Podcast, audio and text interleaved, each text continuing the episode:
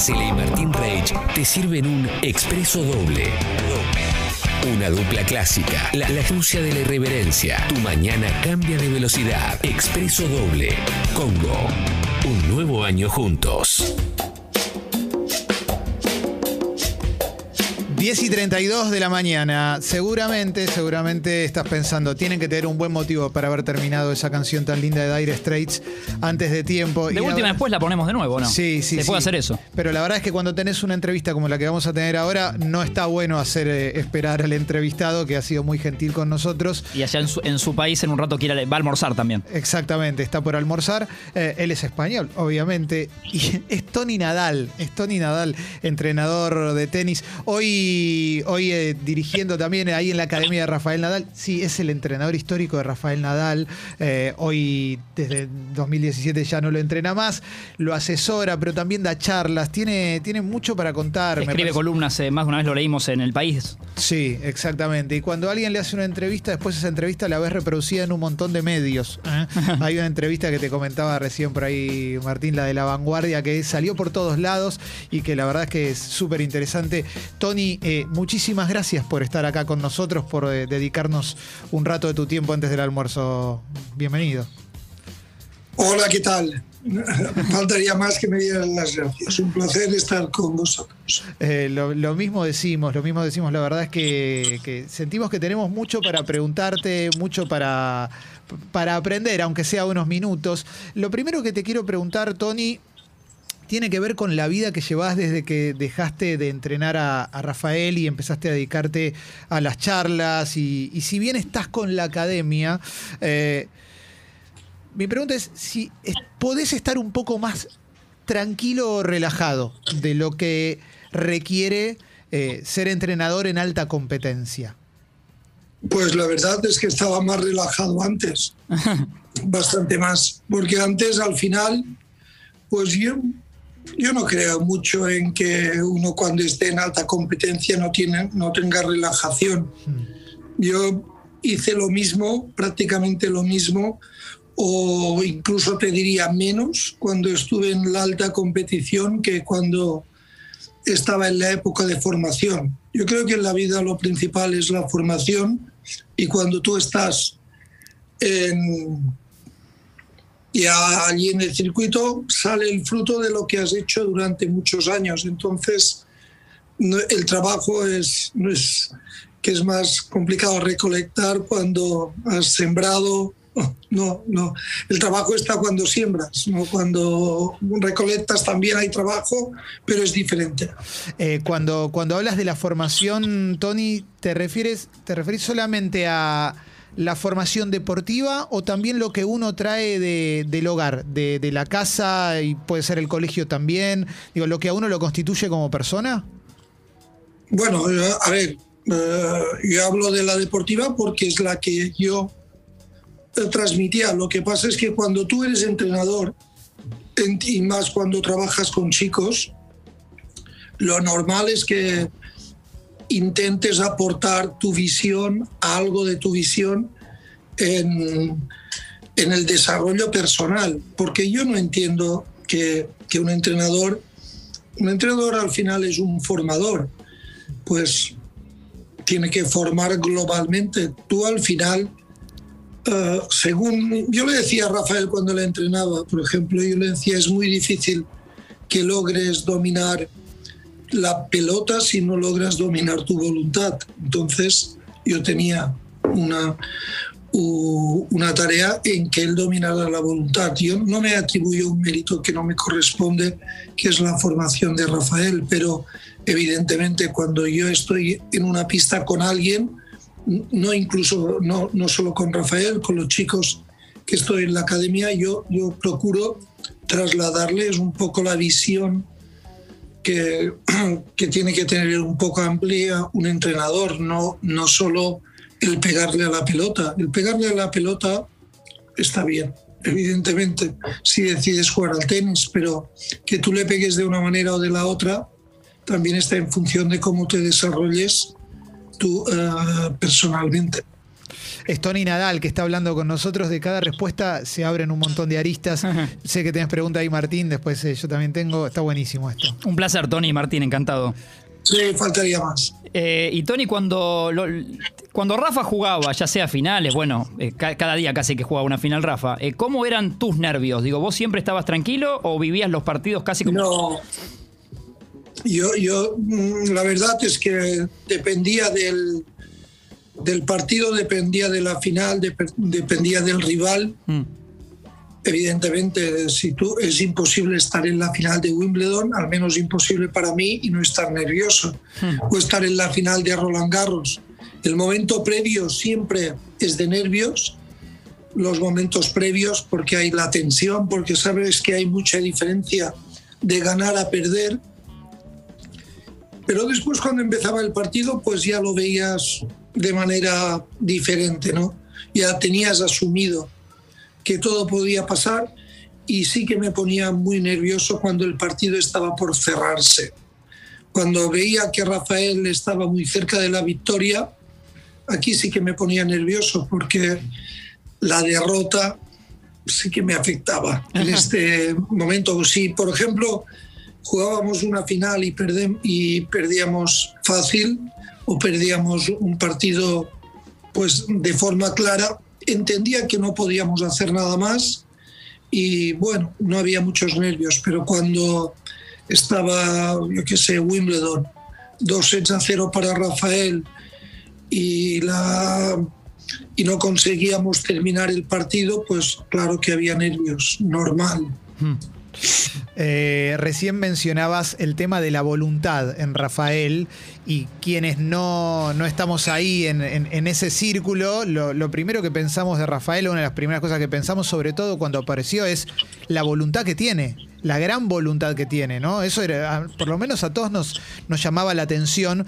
Entonces la pregunta que te quiero hacer es si eso se, se trabaja o si hay una materia prima sobre la cual se, se trabaja como entrenador, porque la sensación que da desde afuera es que Rafael ya era como una suerte de, de animal eh, que, que- Competitivo, ¿no? Animal competitivo, exacto. Sí, gracias, Martín. Bueno, la- la- la- todo en la vida, yo entiendo que todo en la vida se trabaja, todo. Eso, mm, tú naces con el drive o naces con el revés o naces con... No, tú naces con unas habilidades, las desarrollas o no. Porque evidentemente la voluntad, si tú te dejas ir, esta voluntad, en lugar de acrecentarse, se va a mermar. Rafael nació con unas buenas condiciones, con una muy buena predisposición al trabajo, pero también he de decir que trabajó muy duramente. Eh, Rafael lo ha dicho en muchas ocasiones. Eh, decía, para mí era casi más difícil jugar con mi tío que jugar una final. Yo le exigía a Rafael mucho más en un, en un entreno que en una final, porque entendía que en la final él ya estaría dispuesto a hacer todo lo necesario. A veces eh, los, los que estamos en la formación o los padres nos preocupamos mucho de los resultados finales y lo que no entienden es que los resultados son la consecuencia de un trabajo. Entonces, si tú te acostumbras a prestar mucha atención el día del entreno, el día de que cuando llegue la final, yo creo que estarás mucho más preparado y será mucho más fácil dar todo tu potencial. Cuando tú no estás preparado para ello, dar el máximo cada día, eh, dar el máximo el día de la final cuesta. Yo creo que Rafael tuvo siempre una muy buena predisposición, pero también he de decir que Rafael trabajó intensamente durante muchos años para conseguir esta buena predisposición. Bien, hay varias cosas. eh. Yo- después vamos a entrar en Messi y, y- y también en cómo funciona la cabeza de, de- de- de los monstruos, porque la verdad es que, que hay muchas cosas para charlar. Vos tenías una ahí, Martín. Sí, Tony, y, y siempre, bueno, hay una rivalidad todavía, es, es increíble, pero todavía vigente entre Rafa y, y Roger, y Roger Federer, ¿no? Como eh, Sí. en el tenis mundial hace muchos años. ¿Qué, qué podés decir vos como, como hombre del tenis eh, sobre tal vez alguna virtud de Roger que le veas o algo que alguna vez comentaron con Rafa? Che, mirá lo que tiene él que, que, que- que lo hace distinto, ¿no? Más allá de la competencia y de. Bueno, Federer tiene una cosa para mí especial que creo que probablemente es casi el mejor deportista de la historia en tener esa virtud, que es él consigue jugar, ser muy efectivo de manera elegante. Eso es muy difícil. Eh, cuando jugar de manera elegante es fácil. Basta que tengas una buena coordinación y lo consigues. Jugar de manera elegante y al mismo tiempo ser muy efectivo, esto ya es muy complicado. No sé si Michael Jordan lo tuvo, Messi en según qué acciones, bueno, yo creo que Messi lo tiene, pero creo que es más elegante uh, Federer que Messi. Uh, en, el, en, el, juego no sé quién es mejor jugador. Messi para mí es probablemente el mejor de la historia, pero uh, bueno, esta frase está mal dicha porque uno no es el mejor de la historia para mí o para... ¿Lo es o no lo es? Pero yo creo que, que si lo analizan bien, es probable que sea el mejor de la historia. En el caso de, de Federer, consigue con elegancia tener una gran efectividad. Bien, eh, antes de entrar en Messi, hay una, una, cuestión que me interesa particularmente a partir de, entrevistas que leí que te hicieron, Tony, que tiene que ver con, eh, no sé si la palabra es el trato que le puede dar el entrenador al, al, deportista, pero eh, como que ahora no se le pueden decir algunas cosas, no se le puede exigir tanto. Está todo más sensible, ¿no? Claro, como que no se le puede decir no estás teniendo talento suficiente o hoy no estás al nivel que, querés porque pareciera que se lo hiere. Por las entrevistas que leí, me pareció que estabas incómodo con esa situación. ¿Es así? ¿Es una percepción mía? ¿Cambió todo desde que vos arrancaste a entrenar hasta ahora? Bueno, yo creo que hoy en día ha cambiado la sociedad. Hoy en día es muy difícil a la gente decirle la realidad, la verdad. Hoy vivimos en un mundo de fanatismo donde los nuestros son prácticamente intocables, donde cuando uno es una estrella se le tiene que considerar en su totalidad y es muy difícil decirle no es que tú no eres suficientemente bueno. Hmm. Eso decírselo a, uno que es parece que le ofendes, parece que no tienes confianza. Yo siempre actué de manera diferente. Lo actué así cuando Rafael tenía 11 años, cuando tenía 15 o cuando tenía 25. Y nunca tuve reparos en decirle si este o el otro era mejor. Yo recuerdo en una, antes de una final, que Rafael me preguntó, ¿cómo ves el partido de hoy? Teníamos que jugar contra Federer precisamente en Monte Carlo. Y él me preguntó, Tony, ¿cómo ves el partido de hoy? Faltaba una hora, hora y media para salir a la pista. Yo le dije, ¿cómo lo veo? Pues lo veo complicado. Federer tiene el drive mejor que el tuyo, su revés es mejor que el tuyo, la volea es mucho mejor que la tuya. Y cuando quise empezar con el saque, Rafael me dijo, para, para, para, vaya moral que me das para salir a la pista. Yo le dije, yo le dije, si quieres yo te puedo engañar, pero dentro de una hora, hora y media no nos va a engañar el suizo. ¿Para qué nos vamos a engañar ahora nosotros? Le dije, ahora bien, él tiene todo eso mejor que tú, pero yo estoy convencido de que le puedes ganar si haces esto, esto y esto. Esto hoy en día, si tú le dices a, alguien de máximo nivel, no es que este es que Messi es mejor que tú, pues parece que le ofendes y parece que no, hay que aceptar la realidad. A mí nunca me importó decir la realidad porque esa realidad nunca me, me dejó de quitar la ilusión. Eh, es verdad que yo tenía un gran jugador, que tenía a Rafael, que sabía que era uno de los mejores del mundo, siempre entonces es más fácil, pero creo que en la vida es fundamental conocer la realidad y saber afrontarla. Ah, está buenísimo, está buenísimo escucharte, Tony, hablar de, estas cosas eh, y sobre estos temas que hoy, hoy se discuten tanto. Eh, si te parece, Martín, entremos un poquito en Messi, porque sabemos, sabemos de, lo que te pasa con Barcelona, Tony también. Y, y Messi. la gente por ahí no sabe que su hermano, el hermano de Tony, fue un jugador histórico del plantel del, Barcelona y, muchos años en España. En los 90, exactamente. Y la selección también. El otro día fueron las elecciones, pero te quiero preguntar más que nada eh, desde el lugar de, si querés, desde el hincha también también, Tony, sin, sin, sin separarte del lugar de eh, preparador físico, de entrenador. Eh, cuando lo ves a Messi que no está del todo cómodo, sobre todo en el último tiempo, te, agarra como una sensación de me gustaría poder hablar con él, verlo, ver qué es lo que pasa exactamente. ¿Lo ves como, como, como, un, como un deportista a entrenar, a coachear o simplemente para tener una charla? ¿Te, te, genera como un, como un deseo así? Hombre, claro que me gustaría poder hablar con Messi. Yo como socio del Barcelona, como simpatizante del club, pues a mí la ilusión es que es que Messi se quede con nosotros. Y bueno, si yo, yo estaba en una candidatura y en esta candidatura pues teníamos claro que Messi era un, un valor eh, esencial, creo que para cualquiera. Uno siempre se cree que, que hablando puede convencer a la gente, pero a ver, mm, yo puedo creerme que, bueno, si hablara con él, pero la realidad es que Messi es una persona mayor, una persona adulta y que tiene muy claro qué es lo que tiene que hacer en su vida. Entonces, a mí evidentemente, mira, Messi es el ídolo de mis hijos. mis hijos, sobre todo tengo uno que, que si Messi se va del Barcelona, creo que él se quitará del Barcelona. Así es que, bueno, Ah, claro, ah, bueno, Messi es un grandísimo jugador y claro que me hubiera gustado hablar con él para intentar convencerle.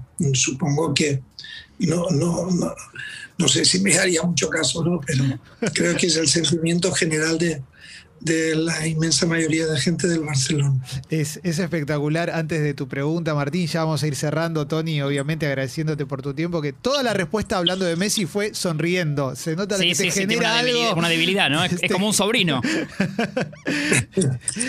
bueno, es que Messi es. A mí la verdad es que lo que le he visto hacer a él, yo ya sé que Maradona era muy bueno y que eran tiempos diferentes y que era mucho más difícil jugar cuando jugaba Maradona porque cuando Maradona jugaba tenía que estar mirando detrás, a los lados, delante. El de detrás te venía y te pegaba una castaña y así es muy difícil jugar. El campo estaba eh, mucho más difícil en aquel tiempo y hoy en día hay una protección que, que le permite al jugador pues desarrollar mejor sus, sus habilidades. Ah, no sé quién era mejor, Maradona o Messi, porque los dos han sido especiales o muy especiales. Ahora, lo que le he visto hacer, las cosas, a mí me sorprende enormemente cuando, cuando cogía el balón y, en un palmo de, terreno te driblaba a tres y parece que siempre iba sobrado de tiempo. Eso no se lo he visto hacer a nadie. Vamos con la última, vamos con la última de, Martín. En relación a esto, Tony, para nosotros en Argentina eh, también es un lujo para mí escucharte y que, y que elogies a Messi, porque viste que eh, hubo momentos que desde Argentina se lo criticó. Hablo en general porque se generaliza, no, obviamente no fueron todos. ¿Qué te, ¿Qué te pasa vos desde España cuando escuchás que acá están criticando a Messi en Argentina? Bueno, a mí me sorprende enormemente. Yo no sé, porque al final él, él, tenía siempre la comparación establecida con, con Maradona. Y Maradona, tengo claro que, que, casi él solo ganó un mundial. Sí. no, no, sin una gran compañía detrás, pues ganó un mundial y Messi le ha faltado eso. Pero los que le hemos visto cada semana en, aquí en España, pues maravilla lo que hace. Como sobre todo, bueno, Mm, evidentemente ahora ya eh, no sé si, si tiene la capacidad que tenía hace unos cuantos años, pero hace años que hacía cosas increíbles, increíbles en casi cada partido. Mi, mi, sobrino, que es aficionado del Madrid, sí. cuando veía, cuando Messi cogía el balón, decía, por favor, pararle, pararle, que, que, nos marca otra vez. Esa era mi última que la engancho y te dejo. Eh, la sensación que te daba de miedo era total a los que eran eh, del equipo rival. Eso te quería preguntar, Tony, en relación a esto, si nada más, si has hablado con, en, estos años con Rafa, si Messi ha sido un tema de conversación entre ustedes, digo, ya sea por, por algún aporte deportivo o, algo que vos le saques el jugo como para decirle a Rafa, mira esto que hace como para que lo hagas, o porque Rafa se enoje porque es hincha del Madrid. No, Rafa no se enojaba, evidentemente. Mm, Rafa tiene una gran admiración por Messi. Otra cosa es que, evidentemente, él es aficionado del Real Madrid. Lo que hace Messi vaya por delante que el mundo del fútbol y el tenis son diferentes. En el mundo del fútbol tú puedes estar 60 minutos parado, 80 y tener tres o hacer tres, cuatro jugadas brillantísimas y eres un, super crack. En el, mundo del tenis se mueve por otros, eh, por otros condicionantes. Tú eres, tú si haces la mejor jugada del partido, eh, solo vale 15 puntos. Es decir, 15 puntos o un punto, que son 0,15. No es, un aplauso. No, no, vale más. Vale si te aplaudirán más, pero en el marcador te ponen 0,15 o 15-0. Si es que no te cambia de una doble falta eso, pues eh, hace que el deporte lo vivas de manera diferente. Tú sabes que en el mundo del tenis la disciplina tiene que ser más elevada, hay menos opciones de, de, hacer fantasías porque sabes que no, no rinden lo, lo suficiente y en el mundo del fútbol pues es al revés. Tony, muchísimas gracias por, por, haber aceptado esta charla con nosotros, por haber sido tan gentil. Ojalá que tengas un muy buen almuerzo, que comas rico. ¿eh? Esperemos. Dependerá de mi mujer. Muchas gracias, Tony. Abrazo grande. un cariño. Adiós.